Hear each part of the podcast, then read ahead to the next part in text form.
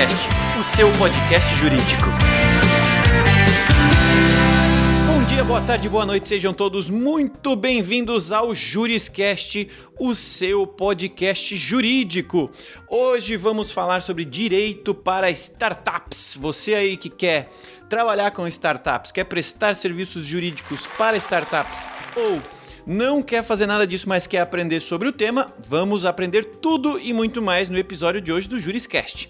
Lembrando que este episódio e todos os demais que já estamos felizmente chegando ao trigésimo episódio em breve aí do Juriscast estão disponíveis gratuitamente no Spotify, no Deezer, no YouTube, SoundCloud, iTunes ou em qualquer plataforma digital onde você costume consumir seus podcasts e o seu conteúdo em áudio. Beleza? Bom, Hoje nós vamos conversar sobre direito. Para startups e para isso eu vou chamar aqui uma pessoa que entende muito do assunto, que já trabalha com o tema, ele que é advogado com atuação nas áreas do direito digital, direito da tecnologia e inovação e direito empresarial é bacharel em Ciência da Computação pela Unicamp, com MBA executivo pelo INSPER de São Paulo. Atualmente é vice-presidente da Comissão de Direito Digital da OAB de Santa Catarina e mentor das aceleradoras Baita de Campinas e Spin de Jaraguá do Sul. Quero convidar a audiência a receber com muito carinho especialista em direito para startups, doutor Gustavo Xavier de Camargo. Seja muito bem-vindo ao Juriscast. Tudo bom, Thiago? Muito bom falar com você, falar com os amigos do Juriscast. É muito bom sempre falar de inovação, direito, startups. Essas coisas estão cada vez mais conectadas. Doutor Gustavo, as startups elas têm impactado o mundo de diferentes formas. Isso não é novidade para nenhum de nós nesse momento. Todos que já estão aí ouvindo um podcast, né, em áudio, nos seus celulares, através da internet, já entenderam que tudo tem mudado muito rapidamente, incluindo é, e muito por causa das startups. Uh, no Brasil, o impacto tem sido mais claro nos últimos anos. Como tudo que é novidade, leva um tempo para que nós possamos assimilar essa respectiva novidade. Eu gostaria que você começasse esse episódio do Juriscast contextualizando para nossa audiência o que é uma startup, no que ela se diferencia é, de uma empresa tradicional e como que isso está impactando a todos. Uhum. Legal. Não, acho que é super relevante a gente começar fazendo essa diferenciação, né? De que uma startup não é só uma empresa nova, né? É, existem algumas características que realmente é, diferenciam as startups, né? Primeiro que startup precisa é, é uma empresa que deve ter um modelo de negócio inovador, né? Então, inovação é uma das marcas das startups. Mas a principal marca da startup é o desenvolvimento de um negócio escalável e que possa ter um crescimento exponencial, né? Eu costumo dizer, é, fazer sempre um paralelo, né, entre um negócio local, né, que pode ser inovador, pode ser muito legal, mas tem as limitações, por exemplo, do espaço físico, né? Então, essa é uma, é, é uma empresa que muitas vezes tem inovação, mas não tem um modelo de negócio escalável, né? Então, essa empresa local não é uma startup, mas pode ser uma empresa também muito legal, com uma pegada inovadora. Né? O que realmente diferencia as startups é a possibilidade de você ter um modelo de negócio que escale muito rapidamente, né? que tenha um crescimento exponencial e que possa atingir muita gente, né?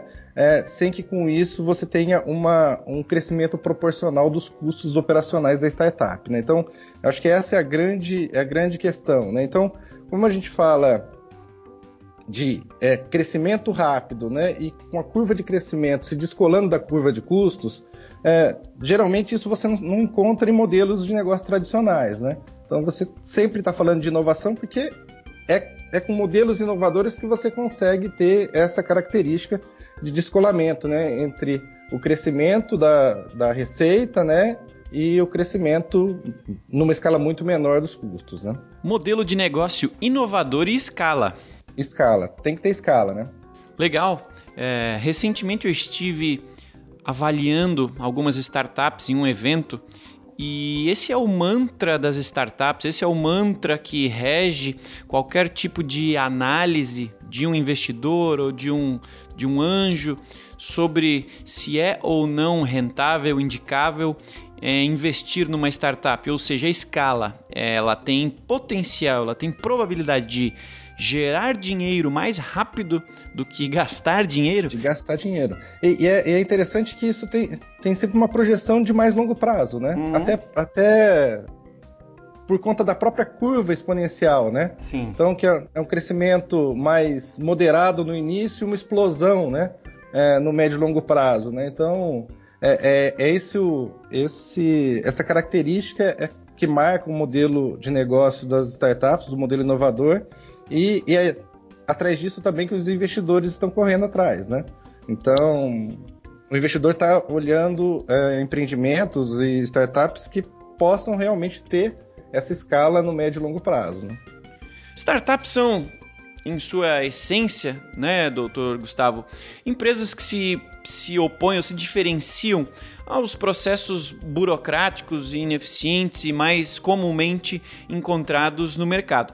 Então, pelo contrário, né? São empresas que têm como propósito eliminar ineficiências eh, em seus nichos onde elas se propõem a atuar. No entanto, quando o empreendedor vai ao mercado, vai abrir a sua startup, ele se depara com as mesmas dificuldades que qualquer outro empresário enfrenta.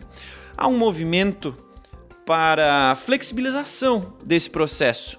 Enquanto isso não acontece, quais são os principais desafios que você observa que as startups enfrentam para viabilizar o seu próprio modelo de negócio? Legal. É, eu acho super importante essa tua pergunta, Thiago, porque ajuda também a desmistificar algumas coisas, né? Realmente, a, o nível de, de burocracia no, no, Brasil é absurdo, né? Uhum. O Brasil é um dos piores lugares do mundo para se fazer negócio, né? É, a gente vê alguns movimentos, é, na minha opinião, ainda bastante tímidos, né? é, em termos de desburocratização. Agora, é, a MP da, da Liberdade Econômica está é, trazendo algumas mudanças que são positivas, principalmente é, para incentivar a, o uso de, de, modelos de negócio inovador, a possibilidade de é, de uma startup poder fazer um teste é, específico de uma aplicação com um número restrito de usuários. Uhum. Então a gente vê algumas, algumas movimentações que são bastante positivas, né? Mas, infelizmente, a gente ainda tem entraves burocráticos bastante é, grandes. Mas uma outra questão que eu acho que é bastante relevante aqui, e eu acho que é uma é um, um saldo positivo que eu acho que as startups podem trazer também para a economia e, e para o ambiente de compliance brasileiro é que, como as startups têm uma, um nível, é, exige um nível de crescimento muito alto, né? quer dizer, ela precisa fazer grandes investimentos para conseguir chegar naquela escala uhum. né, desejada, né, modelo escalável, com crescimento exponencial, na maioria esmagadora das vezes, a startup precisa de um investimento, um investimento externo, precisa da presença do investidor, Sim. né? E isso exige da startup que ela mantenha um nível bom de governança, né? Porque no final das contas, o investidor não vai investir o dinheiro dele num negócio que não tem o mínimo de controle, né? Sim. Então, eu costumo dizer que é, a, a, pessoa ser afeita a risco não significa que ela vai tomar riscos desnecessários, né? Sim. Então, eu acho que nesse ponto as startups têm que ficar muito atentas, né? Ela, ela precisa se manter também do ponto de vista é, contratual, societário, contábil, bastante equilibrada, porque o investidor vai exigir isso, né? Sim. E, e aí a gente, eu acho que aí a, as startups dão uma, uma contribuição muito grande para o ambiente de negócios brasileiro, sabe? Que é a ideia de que quando você precisa de dinheiro externo, você precisa mostrar seus números, Sim. né? O nível de transparência é maior, né? É muito diferente do modelo de empresas familiares brasileiro tradicional, né? Onde tudo é muito fechado, né? Uhum. Então eu acho que a, as startups precisam manter um nível, um nível razoável de governança. É, muitas vezes elas não estão atentas a isso, mas é super necessário. E aí o advogado tem uma, uma função estratégica, né? Que é realmente de, de olhar para o negócio, e, e analisar observar os riscos, mitigar os riscos, né? Para deixar aquele, a, aquele empreendimento, é, aquela startup mais, mais pronta, digamos assim, para receber um investimento, né? E, e no final das contas, ganha o mercado todo, né? Porque você começa a ter uma, uma cultura de governança corporativa inclusive em, em, empresas de menor porte, né? Então acho que é super relevante essa questão. A gente tem que sempre brigar com a, com a burocracia extrema brasileira, que é, é perniciosa, é, mas a gente tem que considerar também que uma startup precisa manter um nível de governança razoável, porque senão ela não consegue o investimento que ela precisa para crescer e para conseguir aquele aquela escala que ela deseja, que ela consegue, que os empreendedores conseguem visualizar, né? Bom, aproveitando esse tema, quando falamos em startups, falamos em geral uh, de empresas fundadas por uma geração mais recente, mais nova, né? Pessoas mais novas e que muitas vezes não têm tanta experiência ou que no mínimo estão aprendendo a empreender. E o aprendizado, por vezes, se dá a partir de erros, né? Tentativas e erros. Para além do momento de abertura da empresa, você avalia que há espaço para advogados prestarem serviços consultivos, além dessa, dessa ajuda para abrir a, a, a startup? É, você vê, por exemplo, LGPD entrando em vigor e outros temas, além do simples apoio para abrir uma startup, existe muito mais espaço para nós advogados trabalharmos para startups? Legal. Bom, eu vou deixar a LGPD para depois e, e, começar pelo, pela parte anterior, né? É, eu sempre costumo dizer que o, o direito chega sempre depois, hum. né? É, né? Porque para você regular alguma coisa, ela precisa existir antes, né? Certo. Então eu brinco que se falo até para os empreendedores, né? Se você, é, se a tua startup atua num negócio que já está totalmente regulado, então ela não é inovadora né? Certo. Porque alguma coisa já chegou para ter uma regulação, né? Sim, faz sentido. Então, quando a gente fala de negócios inovadores, a gente fala de, de setores com baixa ou nenhuma regulação, né? E aí o nível de incerteza é monumental, né? E, e a, nesse sentido parece, parece contraditório, né? Mas nesse sentido o advogado é muito importante, uhum. né?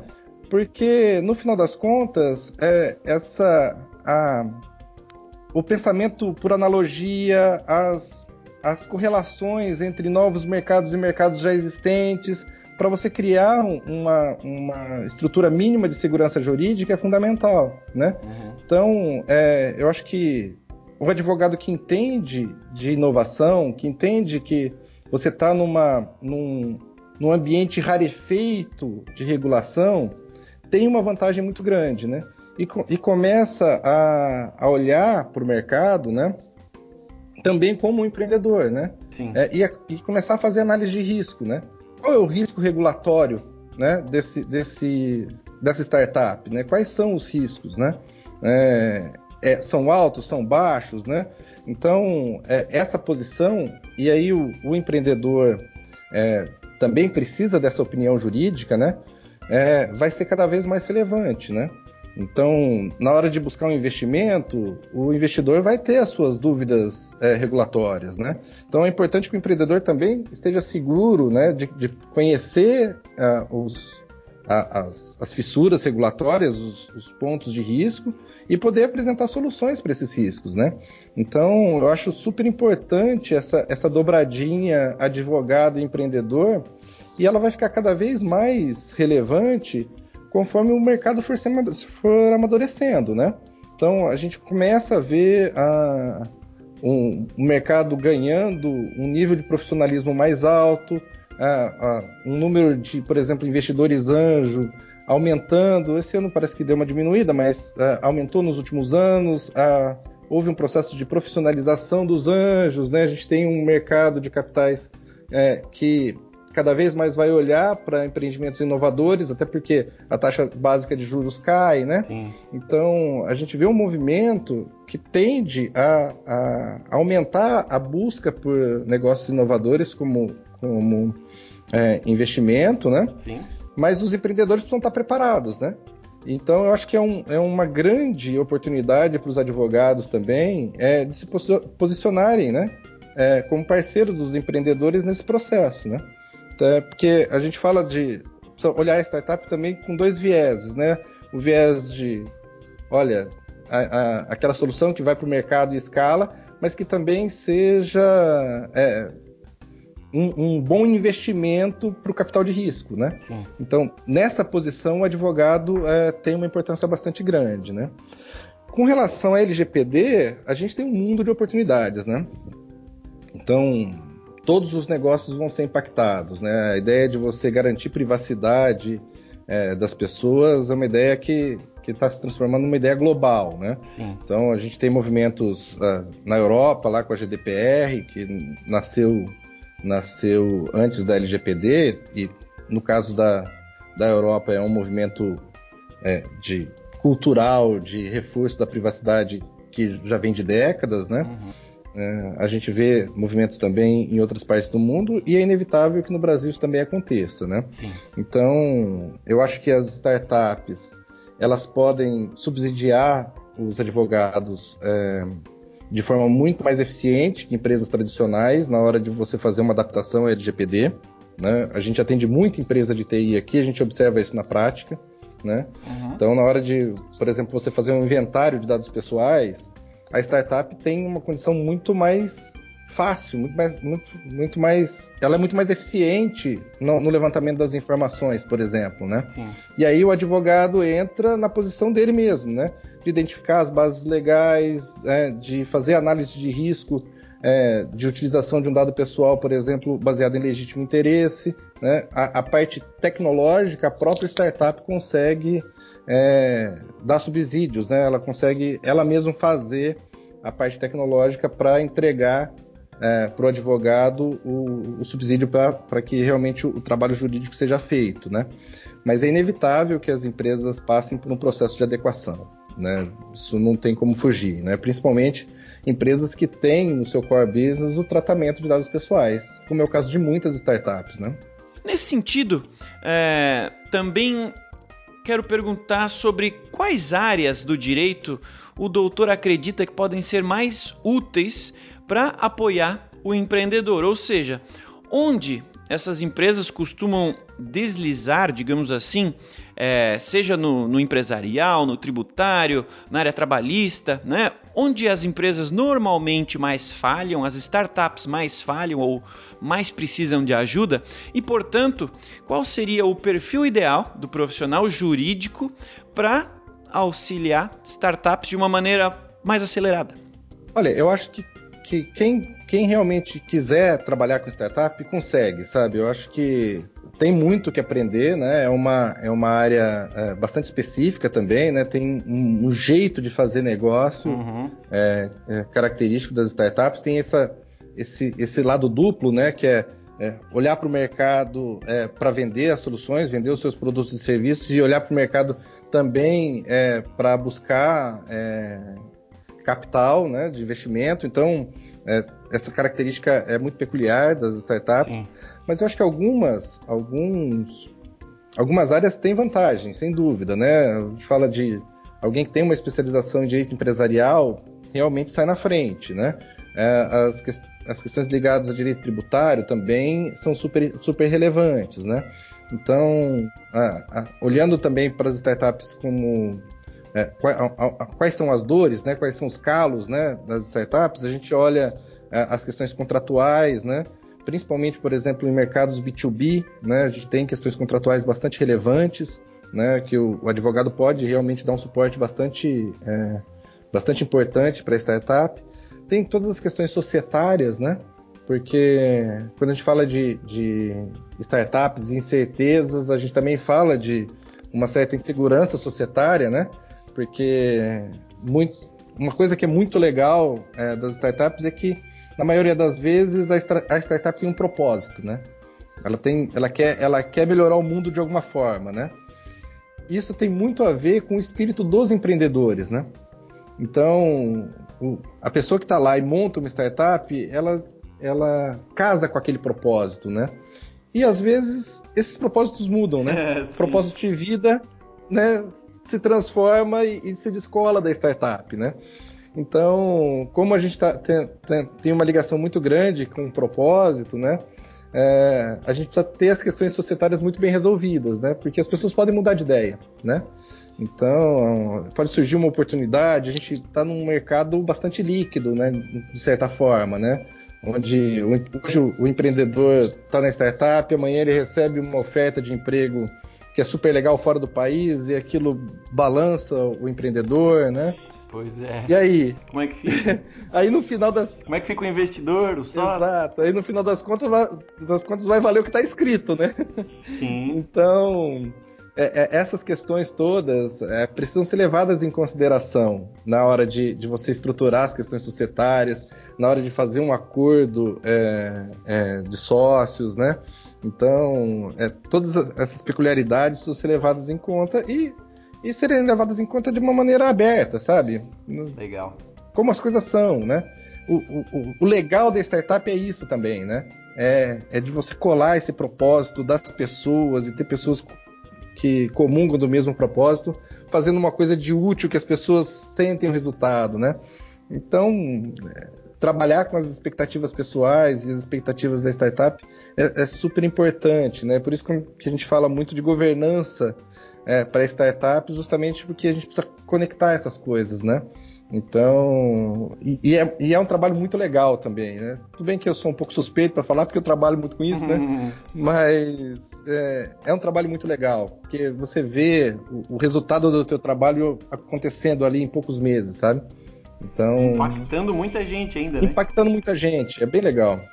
Aqui na ProJuris nós discutimos várias vezes o papel do advogado e muitas e muitas vezes nós nos deparamos com um advogado empreendedor. Advogados têm seus escritórios, advogados têm uma prática e, e, e, e são treinados aí na faculdade para desenvolverem seu próprio negócio, porém, nem sempre eles são preparados para serem empreendedores.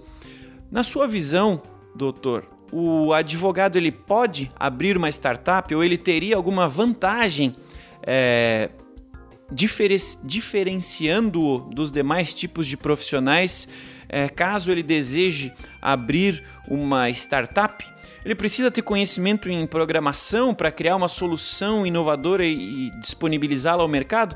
Uh, em resumo, de modo mais amplo, o que o advogado precisa para empreender com uma startup? Poxa, Tiago, eu acho sensacional essa possibilidade hoje de um advogado poder ter uma startup sabe? Uhum. Poder ter uma Lautec ou às vezes até uma outra, uma outra startup de outra área, sabe? Mas Sim. principalmente Lautex, porque no final das contas, quando a gente fala de, de, startup, a gente fala de alguém resolvendo uma dor real de outra pessoa, né? Sim. E o advogado, ele, ele conhece as dores do cliente dele, né? É da área onde ele atua, né? Então ele sabe como que é difícil operar o sistema jurídico brasileiro, né? né? Um uhum. sistema que tem quase 100 milhões de processos, né? Então, é...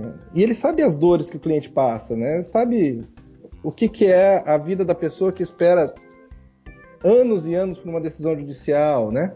Então, Sim. eu acho que é, ter essa consciência das dores é, um, é, é o primeiro passo fundamental para você ter uma startup de sucesso, né?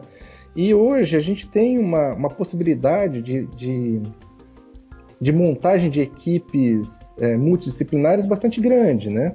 Eu acho que a gente a gente podia fazer mais isso, sabe? Né? Essa é uma questão que eu, que eu costumo é, discutir bastante, né? É, e aí tem sempre aquela história, poxa, mas será que o advogado precisava aprender a programar, né? Todo mundo fala isso, né? Eu acho sim, assim, é, precisar, não precisa, mas que seria legal seria, sabe? Até para ele entender como as coisas funcionam, sabe? É, então, é, ter mais proximidade com esse mundo, entender que isso não é um bicho de sete cabeças, que é, é algo factível e que ele consegue ter uma. uma estabelecer parcerias com, com o pessoal técnico para colocar soluções na rua, sabe? Eu acho que é, é sensacional essa possibilidade hoje de você ter um advogado é, que consegue se conectar com, com outras pessoas de outras áreas, da área de desenvolvimento, da área de tecnologia, e, e soltar uma solução no ar que resolva a vida das pessoas, sabe? A, a gente vê muito isso nas Lautechs né, no Brasil, né? Essa conexão é. né, da, do, da, do pessoal técnico com o pessoal do direito, né? Então a gente vê grandes, grandes startups aí, ou startups que, que já conseguiram é, ter um, um, um, porte maior hoje em dia, que são fundadas por advogados também, né? Que têm advogados no seu, no seu corpo de fundadores, né? E eu acho isso sensacional. Eu acho que isso, isso deve acontecer cada vez mais em todas as áreas, sabe? A gente vai ver médicos empre empreendendo em startups de, de é, de medicina, de saúde, né? É, uhum. E as pessoas de cada área empreendendo nas suas áreas, né? Então essa essa possibilidade de você ter é, gente de tecnologia se conectando com especialistas de cada área e criando soluções novas, eu acho fundamental. Eu acho que a, a gente precisa cultivar isso também, sabe? É. Uhum. Olhar e assim, o advogado olhar para uma para um problema também, né? E falar, poxa, será que uma solução tecnológica não resolveria isso, né? Sim. E se pôr nessa posição, né? Sim, pois é. Falando de cadeira, aqui na ProJuris nós temos 140 funcionários e tranquilamente, hum. no mínimo 10% da nossa força de trabalho aqui é composta por advogados. Advogado. Uhum. E advogados estão em todas as áreas aqui da ProJuris, no comercial, na área de tecnologia, no marketing. Independente da área, nós temos esse entendimento de que o advogado ele é sim essencial para o, a correta evolução de diversas áreas da empresa. No nosso no nosso caso, como uma empresa de tecnologia, faz todo sentido, mas não resta dúvida de que em outras uhum, empresas, uhum. em outras áreas, o advogado ele é sim é, uma pessoa com grande potencial de apoio ao sucesso da startup. É, e, e uma coisa super legal, Thiago, que eu acho que a tua, a tua fala resume é, poxa, por que não alguém que acaba a graduação não ir trabalhar numa startup, numa Lautech? Ter isso como uma, uma possibilidade de carreira. Não é verdade? Venham para cá, projuris.com.br barra talentos. A Projuris tem sempre vagas em aberto para advogados. Venham para cá que a gente está sempre em busca de bons advogados e que queiram trabalhar numa empresa de tecnologia inovadora, como é o caso da Projuris. E eu acho que é, é essa é, é, é, ter essa mente aberta para essas possibilidades também, sabe? Eu acho uhum. que é, a gente sai meio doutrinado da, da faculdade ou do, do próprio mercado jurídico, acreditando que advogados ou vão trabalhar num escritório de advocacia, ou vão trabalhar num departamento jurídico, ou vão ser funcionários públicos, mas existe um, um, um, um gigante leque de outras formas de trabalhar com direito ou relacionado ao direito nesse nosso mercado. E cada dia mais as startups são responsáveis por essa mudança. Exato. Então, é um panorama muito positivo. Sem dúvida. É, que eu, é o que eu sempre falo, a vida é muito curta para a gente fazer uma coisa só, na é verdade? E, é verdade. E ficar olhando para um mundinho pequeno, né? Eu acho que uhum. as startups dão isso, dão essa possibilidade, né? De você olhar para outros lados, né? E ver como que uma, uma, uma experiência de alguém de tecnologia pode combinar muito com a sua experiência jurídica, né? como essas, como essas linguagens tá, às vezes não são tão diferentes como elas parecem ser, não é verdade? Sim. É então, é verdade. eu acho que essa, essa conexão entre a, a, o mundo da tecnologia, do design e, e, jurídico faz muito sentido, sabe? Bom, para a gente terminar o nosso papo, é, é legal a gente falar sobre como você enxerga o entendimento de duas instituições que são naturalmente mais tradicionais uh, no direito brasileiro a respeito de startups. Um, a OAB uhum. e dois, as universidades. Qual ah. o grau de maturidade e resistência de ambas as instituições, na sua visão, claro, à criação de produtos inovadores para o direito? Legal. Bom, é, começando pela OAB, né, é, e dando um olhar primeiro local, né, para Santa Catarina, né, é, eu acho que a gente tem uma mudança de chave hum. super importante sabe? É uma mudança de chave de, de uma direção de OAB que olha para a inovação olha, como um parceiro, Legal. não naquele sentido de, de algo, a ser, algo a gerar resistência, sabe? Uhum. A, a gente vê hoje. A, gente tem a, a, a, comissão, por exemplo, de direito digital, né? É, que é um, um, pouco mais antiga, mas temos da, da uma, ó, novas, novas comissões, como a, a Comissão de Direito para Startups, que é, é, de dois, dois anos mais ou menos, dois, três anos para cá. É, agora, no começo ano, do ano, foi criada uma comissão de direito e inovação, né, é, e é, existe uma, um alinhamento muito grande em fazer com que a inovação realmente é, entre no direito, sabe? Sim. É, até porque é uma questão inevitável, né? Sim. né? não dá para não dá para resistir. Eu e eu acho que é, é, é, uma área onde essas coisas se conectam e, e funcionam muito bem, sabe? E eu acho que os advogados estão começando a entender isso muito bem e a OAB também está entendendo isso muito bem. Então eu acho que se existem alguns pontos de resistência, é, eu acho que isso é uma questão natural de todo o processo de inovação, né? É, quando você tem inovação disruptiva, você, você gera medo também, de alguma forma, né? Sim. Mas eu acho que é, pelo menos hoje a gente tem uma consciência de que o medo é menor do que os ganhos, sabe? Sim. E que as coisas precisam caminhar juntas, entende? Então eu acho que é, é, eu tenho uma visão muito otimista com relação ao OAB, principalmente em Santa Catarina. Legal. Eu acho que a gente tem uma, uma direção de OAB é, bastante, bastante conectada com, com a inovação e com o que a inovação pode trazer de bom para a advocacia, né? Com relação à universidade, eu, eu acho que ela tem um papel fundamental. E, e eu acho que é, a gente já vê algumas universidades olhando para as questões ligadas a direito e inovação de uma maneira mais, mais eficaz, é, olhando isso como, olha, é, a gente precisa mudar mesmo, uhum. né? Ah, a gente vê algumas iniciativas bastante legais, como na FGV, lá em São Paulo, né? De você ter uma, um modelo de universidade mais conectado com inovação, né? Sim. É, aí a gente volta àquela questão, né? O, o advogado precisa programar, isso precisa estar no, na grade, não precisa. Mas eu acho que essa é uma discussão menos importante, sabe? O mais importante é, é, é, é que, o, que a pessoa na graduação entenda o contexto de inovação, sabe? É, se ela tiver interesse em programar, que ela possa ter a oportunidade de programar ali, entende? De, de começar uma, um, uma startup, se for o caso, né? E, e, eu acho que a gente tem, tem aonde aprender, sabe? A, a minha primeira graduação é, foi ciência da computação, né? E eu, eu sou egresso da Unicamp, né? Uhum. E, e a Unicamp tem um, um um modelo de gestão de inovação que é um modelo muito bem sucedido, né? Então, você tem, a Unicamp tem uma agência de inovação que é a Inova, né, que centraliza os esforços de inovação, né? As empresas filhas da Unicamp geram é, faturamento de mais de 4,8 bilhões de reais por ano. Né? É, a gente vê inovação é, se conectando com geração de, de, de renda e de riqueza de maneira muito, muito próxima das universidades no Brasil, né? Uhum. Eu acho que a gente precisa olhar para esses modelos, né? É, em Santa Catarina a gente tem grandes universidades, a, a gente tem no Brasil grandes polos universitários, né?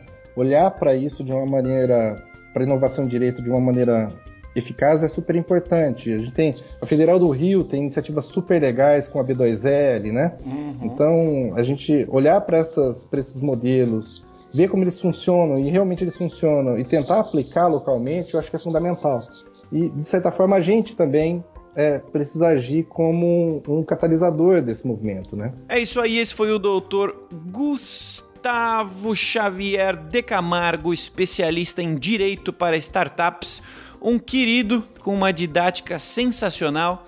Foi um prazer ter você aqui conosco, doutor Gustavo. Muito obrigado por ter dedicado esse tempo é, para conversar comigo, para conversar aqui com a ProJuris e com toda a audiência do Juriscast. Espero vê-lo em breve em outros eventos, em, em, em outros momentos. O, o, seu, a sua colaboração aqui com a gente foi sensacional e por isso muito obrigado. Se você quiser deixar aí é, suas palavras para a audiência, fique à vontade. Tiago, eu queria agradecer muito a oportunidade de falar com você, com o pessoal do Juriscast. É sempre muito bom é, poder trocar uma ideia sobre inovação e direito. É, eu sou um entusiasta desse tema. Eu acho que todo mundo tem a ganhar com isso. É, o Brasil, o brasileiro é criativo por natureza, né? Uhum. É, e a gente também tem uma, uma tradição de grandes juristas, né? Então, por que não conectar essas duas coisas, né? A, uhum. a criatividade, inovação com entendimento jurídico, acho que a gente tem muito a ganhar com isso e eu sou um grande entusiasta dessa ideia. É, acho que iniciativas como a de vocês, é, com o Juriscast, o envolvimento das Lautechs é, com, com o ambiente de criação de inovação a partir da, do ambiente jurídico é fundamental e eu estou sempre aqui à disposição. Estou sempre, sempre a fim de bater um papo sobre esse assunto, que é um assunto super empolgante para mim. Então é isso, esse foi o, o, o, episódio do Juriscast sobre direito para startups. Este e todos os demais episódios do Juriscast continuam disponíveis no Spotify, Deezer, YouTube, SoundCloud, iTunes, em qualquer lugar, a qualquer momento, desde que você tenha acesso à internet, você pode aprender um pouquinho mais sobre o jurídico, pode conversar com a gente ouvindo o Juriscast, o seu podcast jurídico. Muito obrigado por terem acompanhado esse episódio até o final e até o próximo episódio do Juriscast. Tchau! Você ouviu o Juriscast, produção e oferecimento da ProJuris, líder no desenvolvimento de software jurídico para departamentos jurídicos de grandes empresas e escritórios de advocacia. Conheça mais em projuris.com.br.